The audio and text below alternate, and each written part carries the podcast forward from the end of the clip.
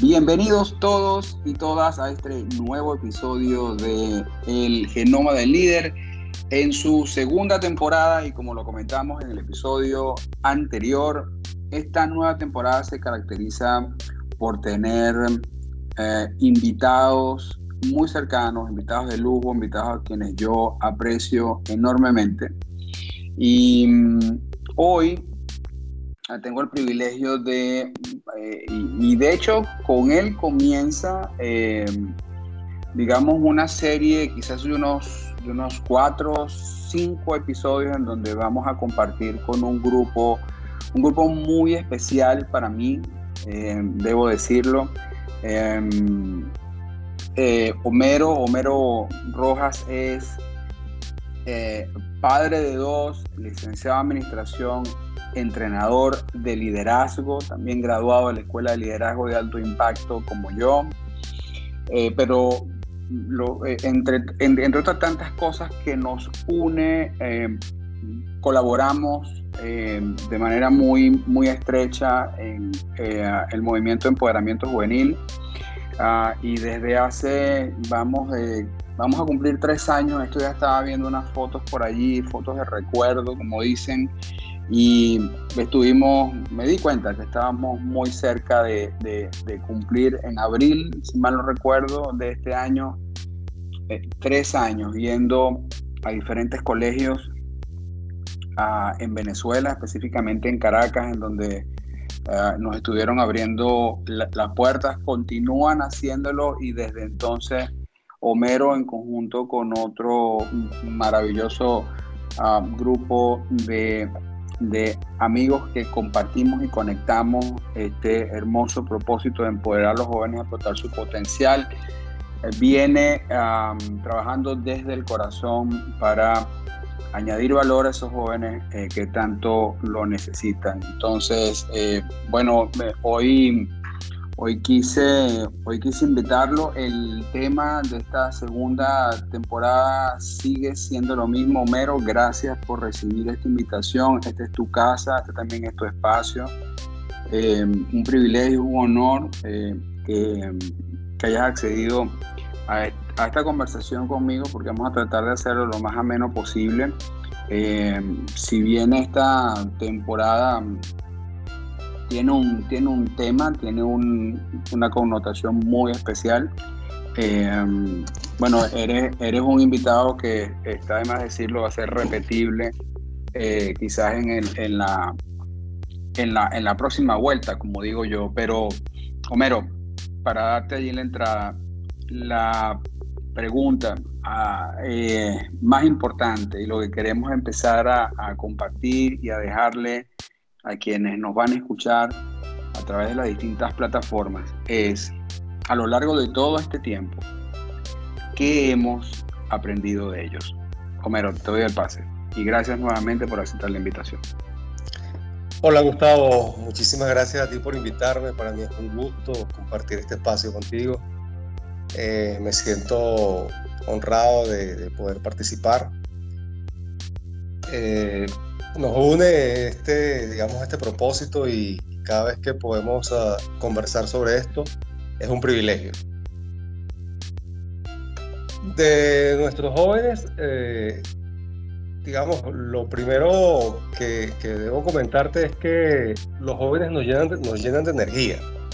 Es decir, eh, nosotros nos contagiamos de ellos realmente. Eh, yo digo que para aquella persona que tiene el privilegio de trabajar con jóvenes, es un bendecido. Es un bendecido porque tiene esa oportunidad de llenarse de, esa energía de, y del conocimiento que ellos poseen, porque ahí paso a, responder. ¿Qué hemos aprendido de ellos? Yo desde mi, mi, mi óptica, yo siento que los jóvenes están en nuestra vida es para enseñarnos nosotros eventualmente nos paramos para, para comunicarles una información, para llevarles un mensaje, pero resulta que cuando hacemos un balance, en mi caso me doy cuenta que, que yo salí fortalecido con todo eso que, que ellos me han enseñado.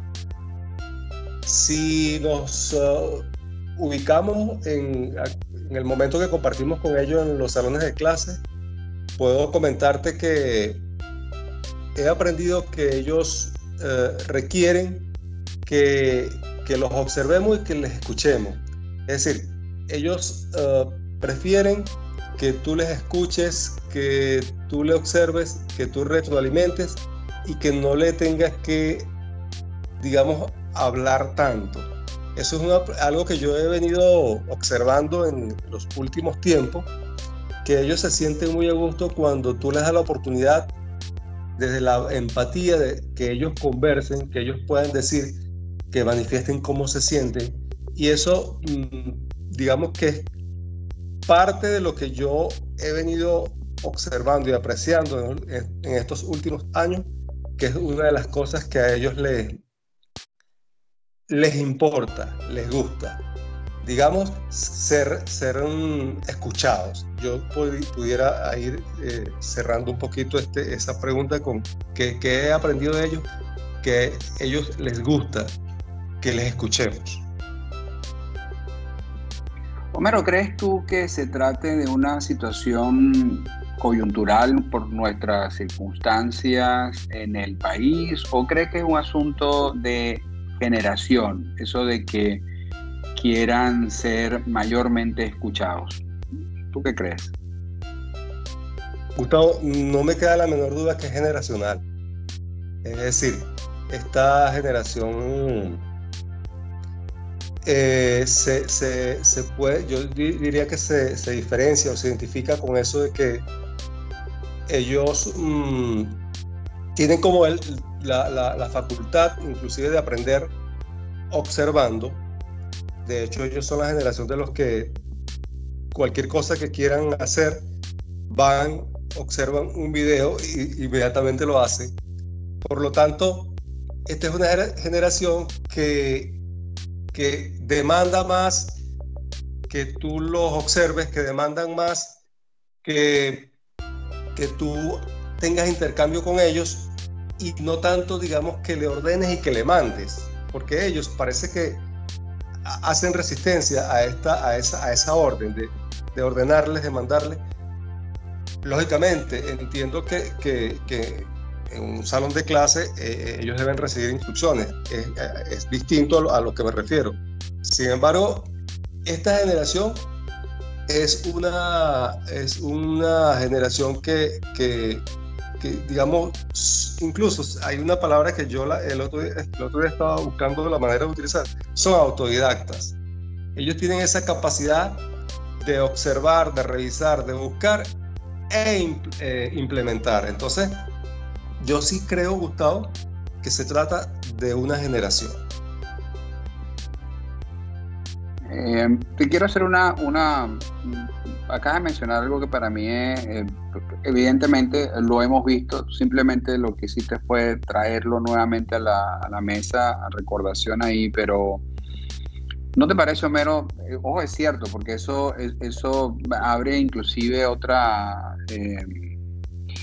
yo diría que un, un, llamado especial particularmente de, y, lo, y nosotros lo hacemos, lo que quiero es para, para ilustrar esto un poco mejor a quienes nos van a escuchar. Eh, nosotros estamos tan conscientes de eso que cuidamos ah, desde nuestra perspectiva, desde nuestro rol, porque nos, nos vestimos con el traje de profesores eh, en, esta, en esta labor que hacemos. Em, cuidamos eh, la forma porque ellos nos ven, entonces nos obliga a no perder de vista que somos un modelo, o sea que, que además de profesores entregamos herramientas que ellos aprecian y que son valiosas no solo por un momento en su vida, sino para toda su vida, pero de la forma en la que nosotros lo hacemos, inclusive debe ser cuidado. ¿Por qué? Porque precisamente como tú decías, ellos observan, ellos ven. Entonces eso es algo que me, que me, que me hiciste recordar, eh, puesto que uno también como, más allá de profesor, uno como padre también tiene que ah, pensar en eso. Pues si nosotros lo vemos con ellos que están allí sentados, pues evidentemente nosotros padres también no importa cuánto lo digamos, es lo que nos ven haciendo. Por lo tanto, me hiciste recordar que ese era un tema tremendamente importante y que, y que, y, que es relevante ¿no? en esto de, de, lo que hemos aprendido de ellos. Pero por el otro lado, te quiero hacer una pregunta y es, no, yo no sé si coincides conmigo, tú has estado eh, últimamente más ahí en campo, uh, yo por las razones em, que em, he comentado en episodios anteriores, yo estoy temporalmente eh, ubicado en la República Dominicana, me he separado de, ese hermoso rol y de esa misión, temporalmente lo digo, pero eh, tú, bueno, ustedes que han estado ahí, tú particularmente, eh, no sé si coincides conmigo, pero también ese, eh, eh, y no es malo que sean autodidactas, pero quizás eso a veces puede, puede, puede atentar o puede confundirse con inmediatez en, en el proceso. ¿no? Entonces, últimamente hemos estado hablando mucho de eso, de que, de que todo es un proceso y que si bien hay, son muy autodidactas y que de inmediato todo lo buscan,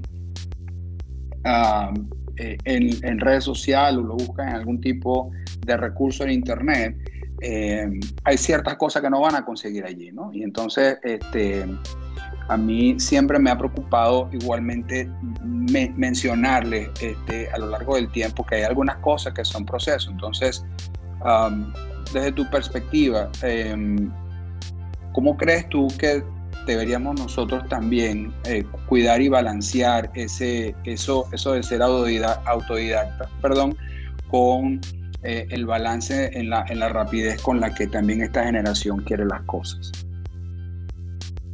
Bueno, Gustavo, eh, es un reto realmente para nosotros poder um, identificar o, que ellos puedan tener claro lo que es la, la inmediatez y que eso no afecte lo que es su, su rendimiento o su aprendizaje, porque efectivamente ellos sí se caracterizan por ser inmediatos.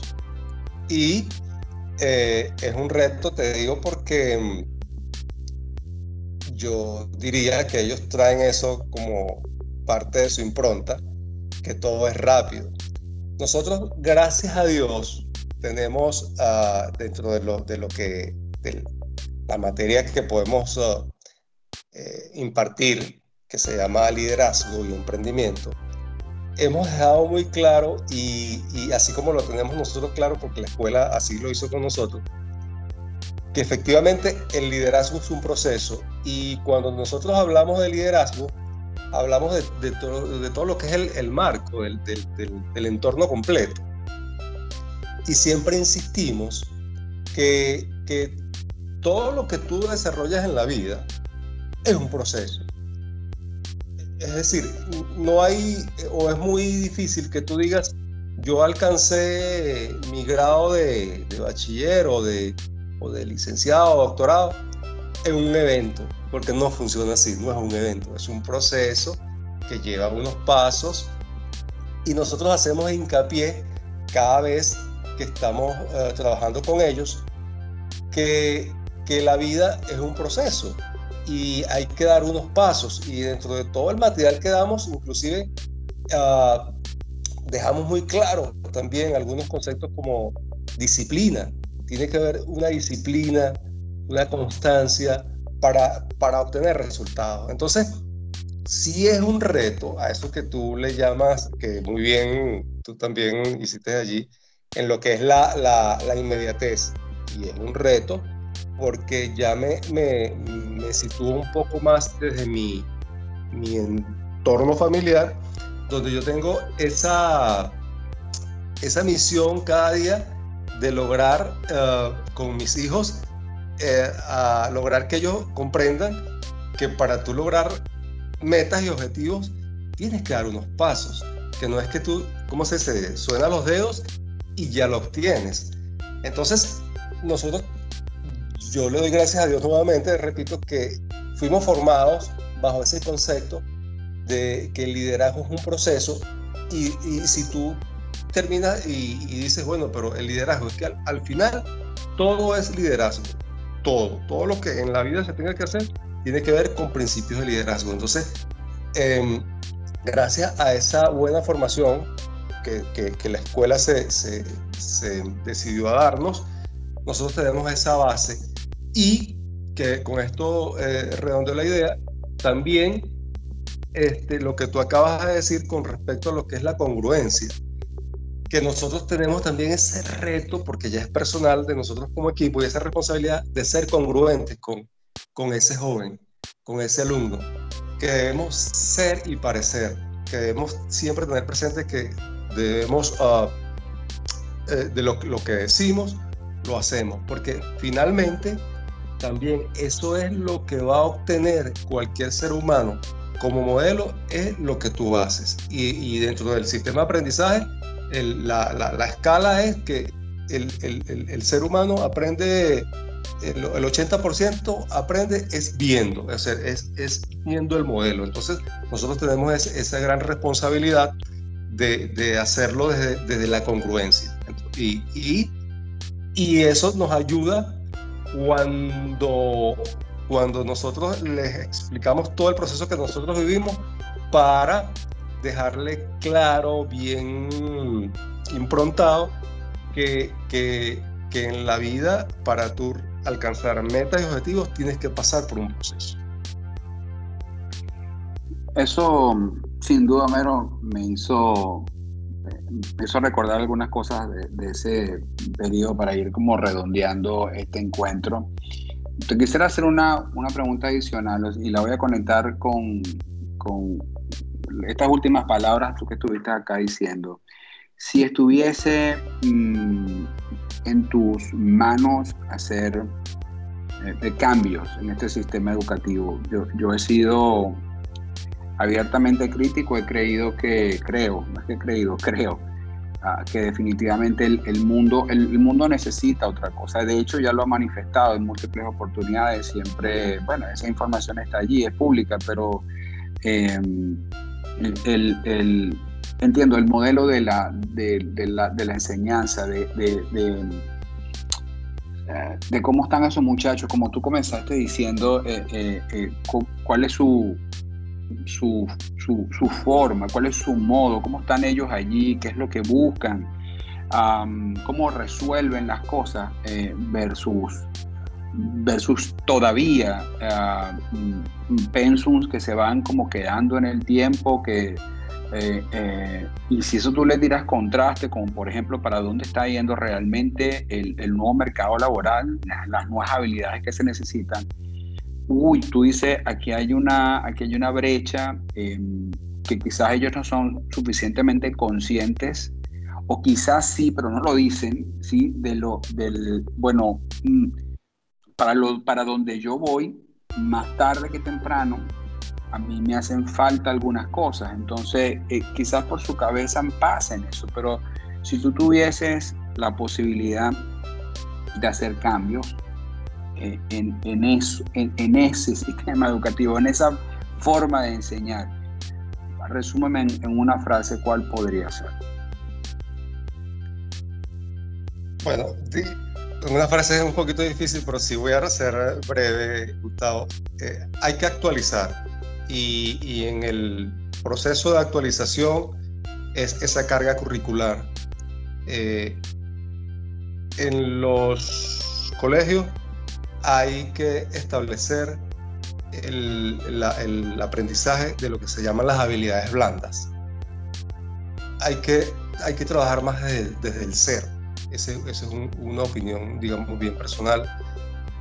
Y que de pronto esa sería la palabra, desde el ser. Y también, eh, digamos, al, al, al, al, equipo de docentes, al, sí, equipo, pues, eh, también eh, habilitarlo también de nuevas habilidades, valga la redundancia, porque justamente eh, es un, la educación es una, una sinergia entre eh, el, el, docente y el alumno. Entonces, si los dos van de la mano en lo que es el proceso, la evolución, uh, yo siento que va a haber un cambio extraordinario. Y yo, para cerrar, una de las cosas también que se debe hacer es sacar a los alumnos del aula, en mi opinión. Es decir, buscar que también ellos en algún momento dado puedan recibir, uh, puedan recibir parte de los conocimientos fuera del aula. Es para salir de la rutina. Tú sabes, Gustavo, que yo en algún momento pensé que dentro de los cambios que se deberían hacer en, en el sistema educativo, que el alumno no tuviera que ir los cinco días a la semana al salón de clases, que eventualmente fuera, ¿cómo es? Bimodal, que eventualmente él pudiera, el alumno, eh, quizás en la semana fuera dos o tres días nada más al colegio y dos días pudiera recibir las clases de su casa. Y yo creo que estamos muy cerca de eso porque fíjate que la pandemia nos mostró que eso puede hacerse. Efectivamente.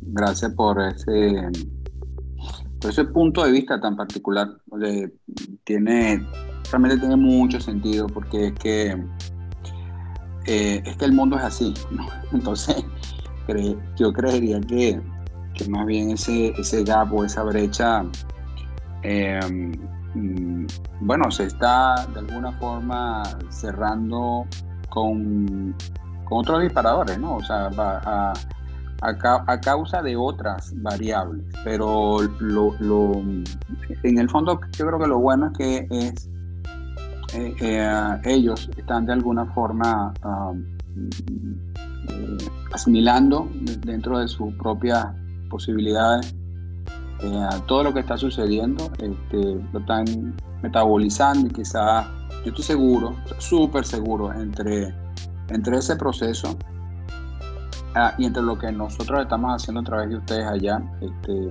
me incluye, aunque esté lejos, pero, pero estoy ahí con el corazón.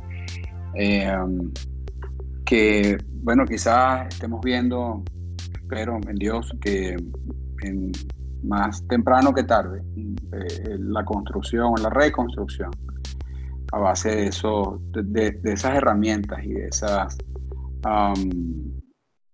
de esos valores y esos principios que no cambian, que son tan necesarios este, para el ser humano, necesario eh, en el camino de su liderazgo. Mero, gracias por, uh, por aceptar mi invitación, por estar aquí. Eh, unas palabras de despedida para cerrar el episodio. Me he gustado agradecido por, por la oportunidad. Eh, tratar estos temas eh, nos llenan porque sentimos que de, algún modo estamos uh, liberando lo que es nuestro propósito y aportando, porque al final nuestro, nuestro objetivo último es servir.